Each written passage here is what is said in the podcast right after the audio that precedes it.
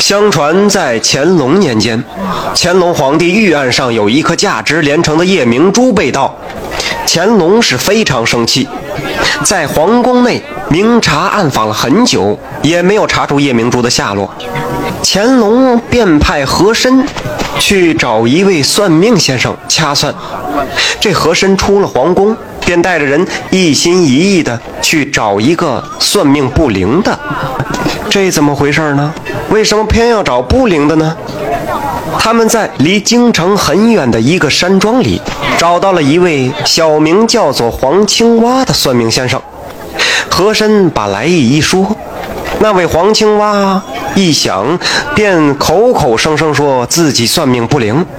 那和珅正是要找这样的人，现在碰上一个，怎么能轻易放过呢？于是他忙命令黄青蛙即刻进京掐算夜明珠的下落。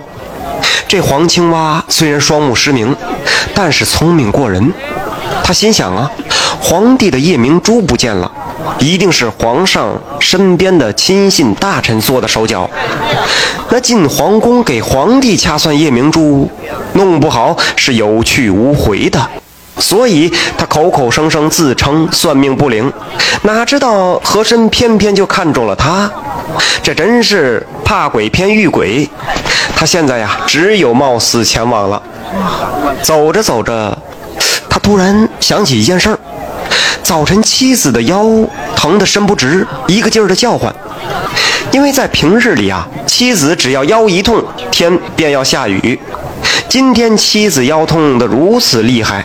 那天肯定是要下大雨的，于是他就对和珅说：“呃，我得回家拿一样东西，方可随你进京。”和珅吩咐两个随从就跟他走一趟。不多时啊，黄青蛙就回来了。这大晴天的，大太阳底下，他却穿着蓑衣，戴着斗笠。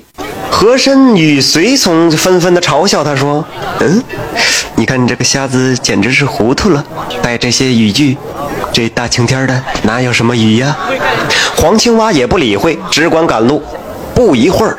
天上忽然是乌云翻滚，电闪雷鸣，天地间像翻江倒海一般。接着是大雨倾盆而下，将和珅一行人淋了个透湿。和珅回府，仔细一想，大吃一惊：这瞎子说自己算命不灵啊？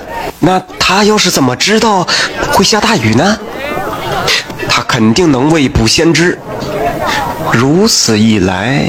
明日面见圣上，他若算出夜明珠是我盗走的，那麻烦可就大了。怎么办呢？和珅想杀人灭口，在京城找一个替死鬼，但时间来不及了。一夜之间哪能找到合适的人选来顶替这个瞎子呢？再说，京城里的算命先生个个都是能掐会算。若再抓一个来，仍是神机妙算，未卜先知，那不就白费力气了吗？并且难免走漏了风声。这和珅越想越害怕，要解决这事情，看来还得在这黄瞎子身上下功夫。于是他深夜派人将黄青蛙找来，连哄带吓的对他说：“明日金銮殿上只准假算。”若是算灵了，你可要掉脑袋的。黄青蛙听和珅这么一说，心中的忧愁就全消了。他知道这夜明珠一定与和珅有关。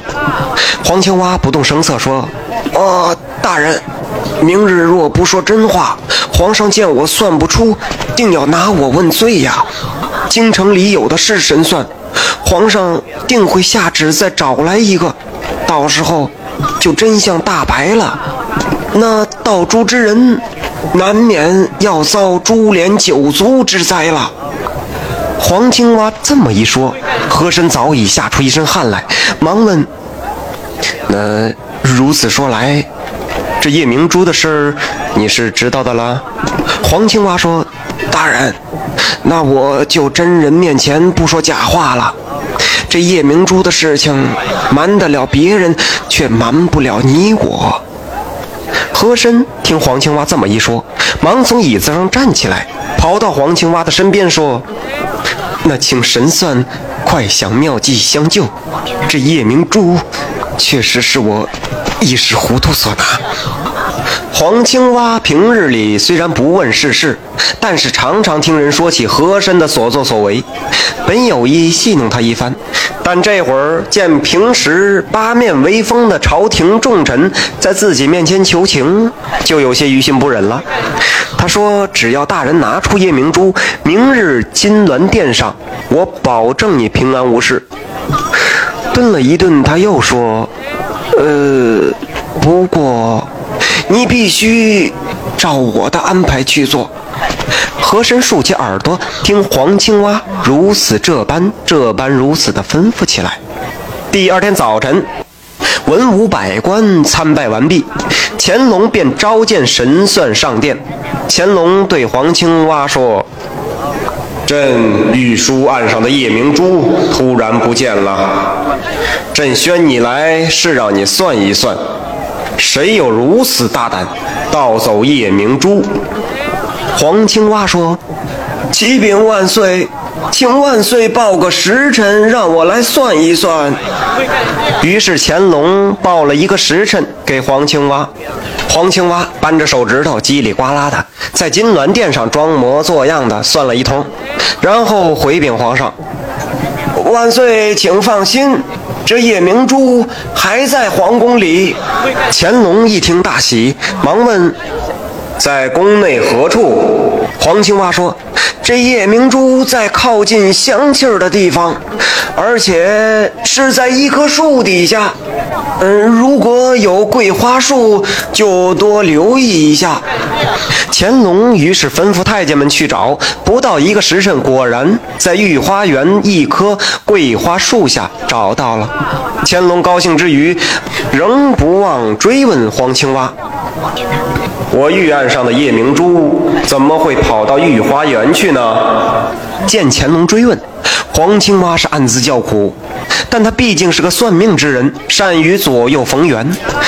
呃，顿了一顿，便强作镇定地对乾隆说：“呃，这夜明珠乃是罕见之宝，有人眼看不见的锐气围绕着，这锐气能使宝物上天入地，在没有人动它的时候，它便游走，特别是在午夜之后，更容易移动。它跑到御花园，也就不足为怪了。”乾隆见他说的神乎，也就不再追问了，但将他留在了宫里，并没有放他出去。黄青蛙虽然将乾隆皇帝的夜明珠找到了，但乾隆还是不太相信他的神机妙算，认为这里边肯定另有文章。于是他拿定主意，还要亲自试探一下黄青蛙。一次，乾隆早朝路过御花园，随手从枣树上摘下了一个枣子，捏在手上。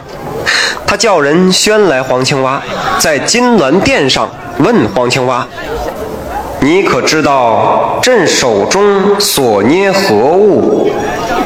黄青蛙双目失明，哪里知道乾隆手中捏着什么呢？莫不是又拿夜明珠来哄我吧？于是他慌忙地回答道：“万岁，大清早。”乾隆在金銮殿上一听说大清早，连忙伸开五指说：“哈哈哈，对了对了，黄爱卿真是我大清的神算也。”嗯，黄青蛙连忙咽下未说完的下半句话，摸了头上的一把汗，心里说：“好险呐！幸亏说的慢一点，不然这后果可不堪设想啊！”乾隆从此对黄青蛙是非常器重，将他留在了身边，并要封官受禄。黄青蛙不仅不高兴，反而整天是忧心忡忡，叹息不止。他心里明白，伴君如伴虎，若是皇上日久看出破绽，查出盗夜明珠的真相，那可是欺君之大罪呀。所以他天天请皇上准奏回家。乾隆皇帝见留不住黄青蛙，便想赐他一件礼物，放他回去。这日早朝，乾隆问黄青蛙：“黄爱卿，你连日上奏要朕准你回家，今天你算一算朕的盒子里所成何物，若是算对了，朕便将此物赏赐于你，并准你回家；你若算不出，就以欺君之罪论处。嗯，当然，乾隆只不过是说说而已，并也不会真的较真儿。但是黄青蛙听后却吓得是魂飞魄散，心想：这下完了。于是叹道。黄青蛙呀，黄青蛙，你就死在万岁手中的盒子里了。但满朝文武似乎都听得到黄青蛙在说：“黄金蛙，黄金蛙，你就是在万岁手中的盒子里。”于是都把眼睛齐刷刷地盯着乾隆手中的盒子。乾隆一掀盒盖是满朝皆惊。万岁手中捧的盒子里，果然是一只金灿灿的黄金蛙。于是黄瞎子领了金蛙，是高高兴兴的回家去了。感谢您的收听，想继续收听下一集的，那就点个关注吧。